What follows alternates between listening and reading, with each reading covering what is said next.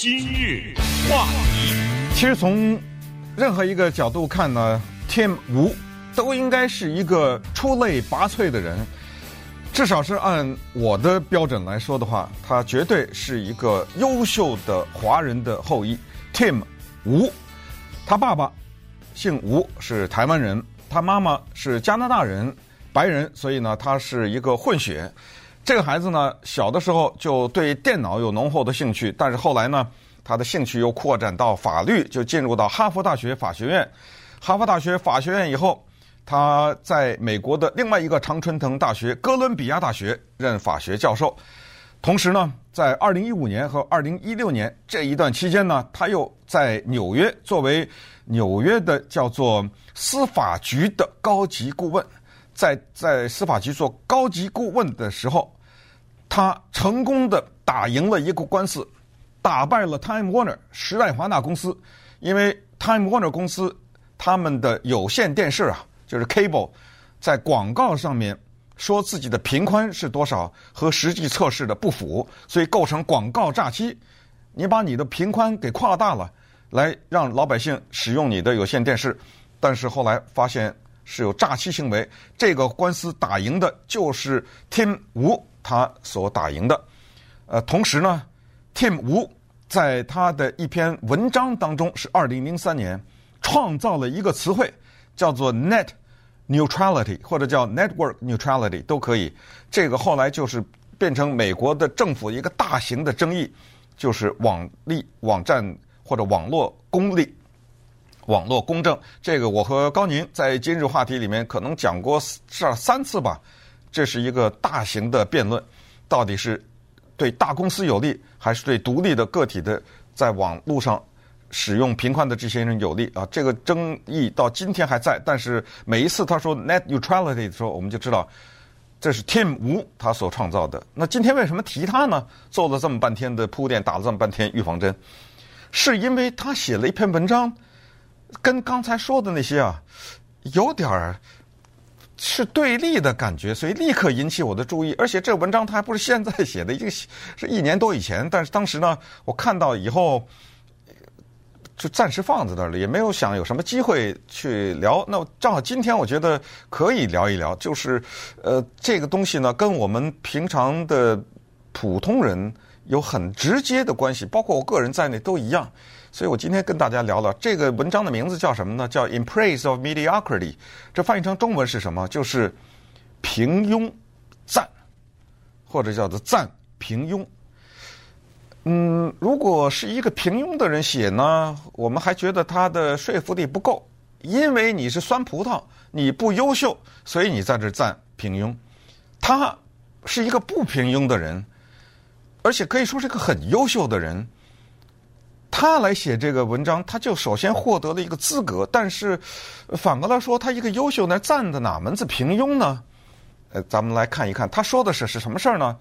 他说的这么个事儿，他说，在他生活当中，他注意到一个现象，就是他身边的朋友啊，很多的人没有嗜好，就是没有业余爱好。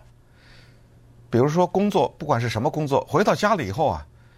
他要不就是上上网啊，看看电视啊，打打电子游戏啊，出去喝喝酒啊，跟朋友聚聚啊。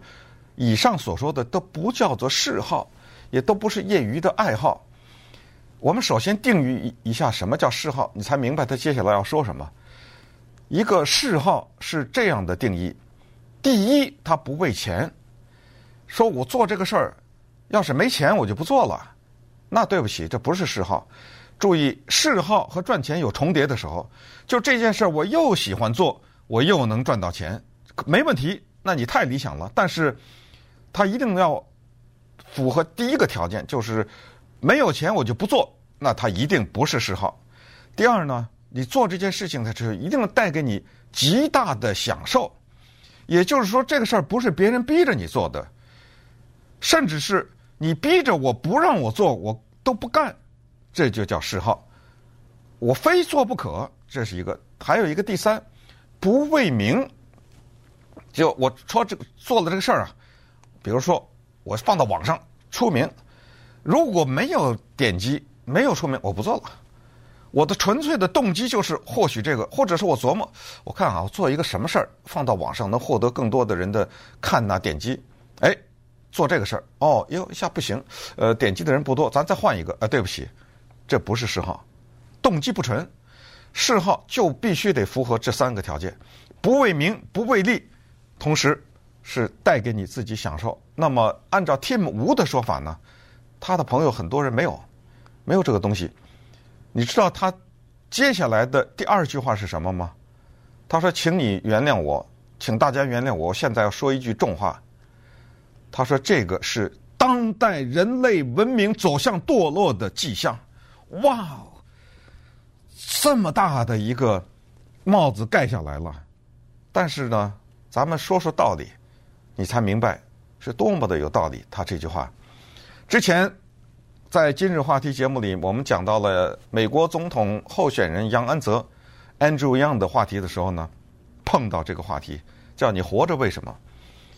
几天以前，我给大家讲了一个话题，说一个人工作最好一个礼拜实行四天工作制。我是从这里边引申出去，再次讲到了，当你有了大量的空闲的时间的时候，你做什么？再次讲到这个话题。我们从网站的背后，从我们的 Podcast 的背后，从我们的 Facebook 的背后，我们可以看到收听的人数。这两个节目，杨安泽和每周工作四天，是几乎打破纪录的收听率，就是重听率，在我们的 Podcast 上面，还有我们的网站，还有我们的脸书上面，这就说明唤起了一些共鸣。那么，我们今天再连续这个思路，再往下走一步，怎么了？我没有嗜好，怎么就人类的文明的败落呢？或者人类文明的开始走向衰亡呢？人家 Tim 吴一语就点明了，他说：“我们人怎么进化来的？怎么走到今天的？我们是克服了生存的千辛万苦啊！以前我们要吃树叶，以前我们要跟……”残酷的自然做斗争，我们旁边有野兽，我们要住在山洞。对啊，对不起，这些话他都没说啊，这是我的解释，就是说，他就一句话，叫做 “brutal survival”，这就就全明白了。我就把他这个 “brutal survival” 解释给大家，就是早先人类的文明在慢慢的成型以前，我们先是要活下来。今天我得有顿饭吃，说不定我今天出去打猎，我就被野兽给吃了。哪有什么闲情逸致去搞那些有的没的东西，对不对？所以，当人类终于完成了这个过渡的时候，就是我们终于不用再拿着根木头棍子出去打猎的时候呢，我们就有了艺术嘛，对不对？我们就可以在山洞上画画，这都是我的引申啊，引子就是说，当我们摆脱了生存的艰难的时候呢，我们就可以在山洞的。墙上画画，我们就可以做一些让我们开心的事情。我们甚至可以设想出一些游戏，哎，下棋，把这个子儿从这儿搬到那儿，呃，从那儿搬到那儿，这这些东西就产生出来。这些都是嗜好。可是当有一天，说我给你这个时间，你这个已经吃喝和温饱不是问题的时候，你不知道做什么的时候，你告诉我这是不是文明的走向衰亡啊？那这肯定是啊。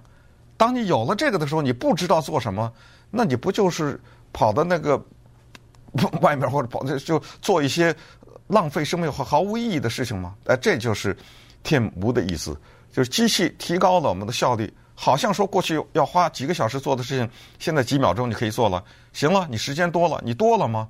没多呀。您在那划手机，那算是嗜好嘛？对不对？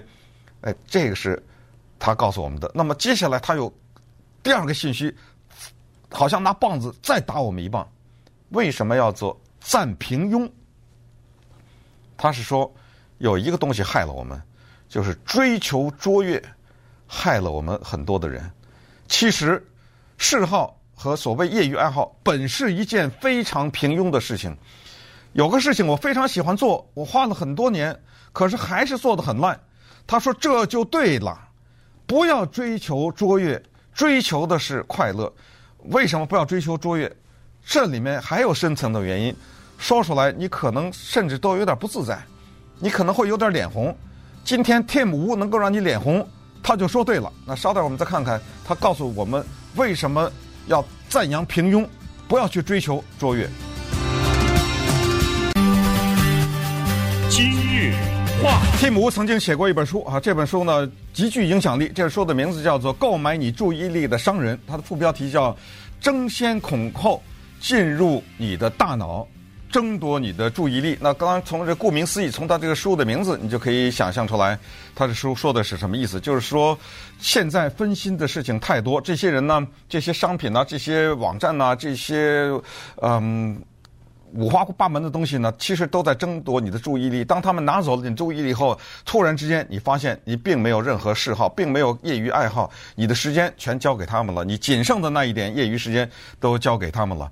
那刚才强调的就是说，他告诉我们，嗜好要注重过程，不管结果，这就叫做平庸的意思。他特别的声明，他说他绝不反对追求卓越，绝不反对你要。游泳，你想奔着一个奥林匹克运动员那方向努力，绝对没问题。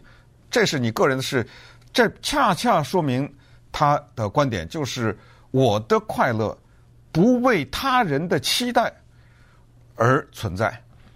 我们就拿写毛笔字这个事儿来说，在某一个周末的下午，花了大概一个小时，静静的享受着。带着香味的墨汁从宣纸上划过的这种感觉，谁管他要不要成为书法家呀？对不对？我在这个过程当中，我得到了休息，得到了安宁，得到了享受，关别人什么事儿啊？可是这个社会是什么样的？这个社会他说有一个叫做追求卓越的枷锁，你都不能说。你说，哎，最近我在写毛笔字，哎，来来写两个我看看。哦，就这样啊？你知道吗？说我最近在学弹琴，来来弹一个，哦，不怎么样啊。呃，说最近我在学唱歌，哎，给我唱两句，呃，不怎么样啊。呃，照相呢，最近我喜欢照相，你看看你照的相，哦，哎，挺好挺好。我心里想，哎，这不怎么样啊。你知道，就是不断的被别人所评判，然后刺激我们追求卓越，就是要达到别人心目中那个期待。他说：“放了吧，管他呢，你管别人干什么？”那么接下来他就又指出了另外一个东西，他就说现在网络的害处，而且我觉得这个词应该是他造的，我特喜欢，叫 screeny leisure。screen 就是荧幕，他他下加加了个 y，呃，加了个 y 呢就是 screeny leisure 就是休闲。他说这个东西是什么？我后来在网上查了查，真的没有别人用过这个字，就是他。你要打 screeny leisure，我觉得他了不得，又创造了一个。刚才说他创造了 net neutrality。又创造了一个英文词组，这什么意思？就是我的嗜好的目的是为了现在流行一个词叫晒，呃，就是为了这个，是让我能够发到网上去让别人看，这个让我得到满足。